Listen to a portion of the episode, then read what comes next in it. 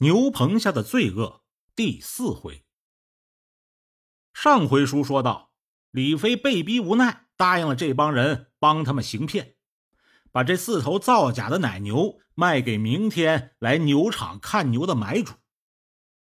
胖女人和秃头给大家伙开了一个会，明天的主角是李飞。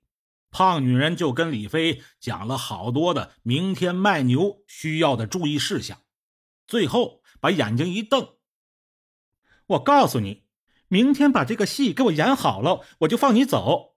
要是演砸了，看见刚才那个给牛注奶的针管了吗？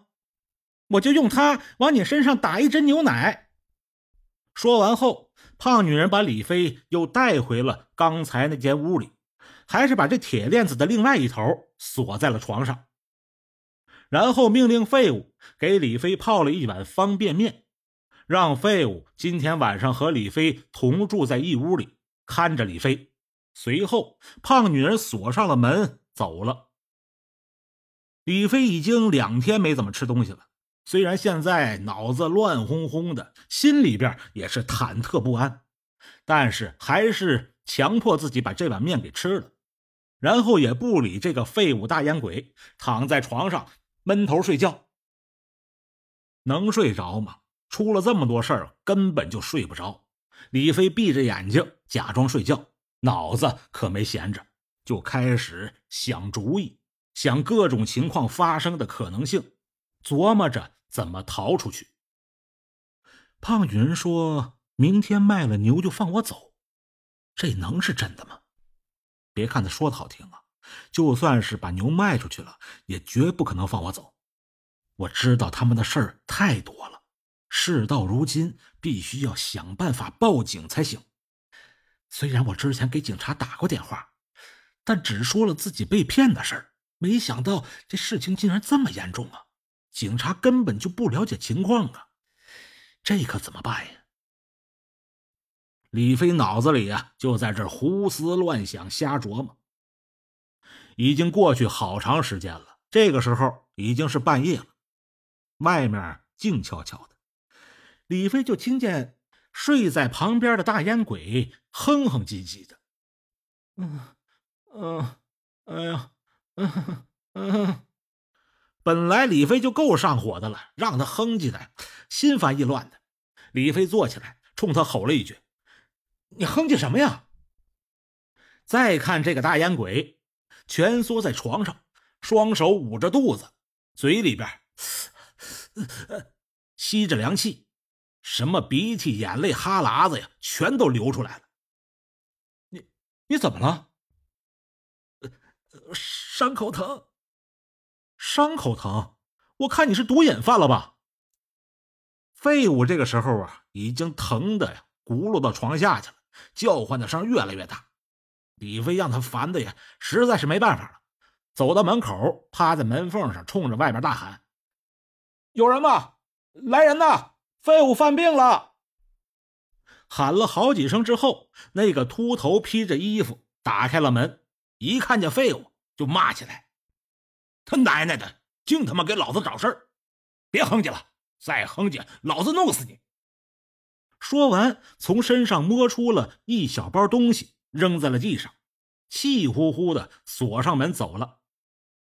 废物一见那包东西，立刻就扑了过去，从里面倒出了一点粉末，放在锡纸上，用打火机这么一烤，呼呼的一顿猛吸。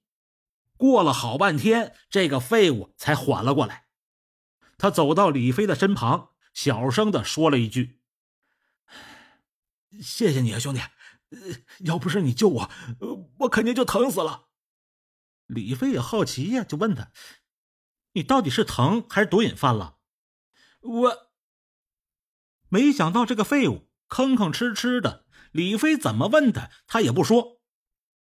李飞一看这里边肯定有事儿啊，把脸一沉：“我跟你说啊，明天这个牛可不一定准能卖出去，卖不出去我就走不了。那还得晚上你看着我，你要是再犯病，我可就不管了。”让李飞这么一吓唬，废物犹豫了好半天，权衡利弊，最后一咬牙，这才跟李飞说了实话：“那个，我我我我刚卖了肾。”啊！李飞惊的喊了一声，吓得废物赶紧去捂李飞的嘴：“你小点声，小点声。”买卖活体器官，李飞只在网上看到过这样的事情，他还以为是谣言呢，没想到竟然真有这样的事儿啊！废物告诉李飞，胖女人和秃头是夫妻俩，这两个人呢，吃人不吐骨头啊，心黑手狠，只要是挣钱，什么事儿都敢干。他们加入了一个买卖人体器官的地下组织。秃头负责寻找货源去配型，货源呢就是那个卖器官的人。外面还有人负责联系做手术的黑医院和买家。表面上呢是以器官捐献的名义，实则是暗箱操作，卖给急需器官的患者。手术做完了，不等伤口愈合，就把废物从医院接出来。卖肾的钱呢，也只给了他很少的一部分，说是呢一点点的给。每次废物伤口疼，秃头就引诱他吸毒止疼。其实呢，废物没吸过几次毒，不是什么大烟鬼。他这么瘦啊，是常年吃不饱饭、营养不良造成的，要不然他也不会去卖肾呢。听完了废物的讲述。李飞的心脏剧烈的跳动起来，外面这一伙人简直就是禽兽啊！丧心病狂到了令人发指的地步。再看眼前的废物，感觉他实在是太可怜了。李飞赶紧让他躺下，替他检查了一下伤口，伤口啊已经发炎流脓了。好在这个胖女人只把李飞的钱包和手机一些重要的东西拿走了。李飞从家里边带来的一些本来是那个防备着牛病了给牛治疗的药物，胖女人只是翻了翻，没拿走，扔在墙角了。李飞赶紧找出了一些外用的消炎药，给废物简单的处理了一下伤口，又重新包扎了一下。都弄完了，李飞挨着废物坐下来，问他家里的情况。废物说他老家还有父母，可是父母身患残疾。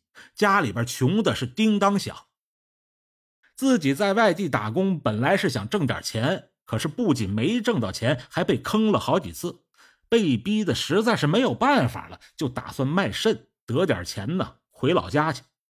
可是没想到这次卖肾算是进了火坑了，他自己也知道难逃这帮人的魔掌了。说到这儿，废物双腿一软，跪在了地上，声泪俱下。兄弟，谢谢你刚才救了我。你你是有文化的人，求求你，求求你给我指一条明路吧。我我实在是不想死在他们手中啊！废物一边哭一边给李飞磕头作揖。李飞赶紧搀住了废物：“你快起来，你别哭，当心被他们听见。”李飞把废物扶到床上，又趴在门边听了听，外边没什么动静。他来到废物身边，小声的说：“我有一个好办法，可以逃出这个罪恶的牛棚。”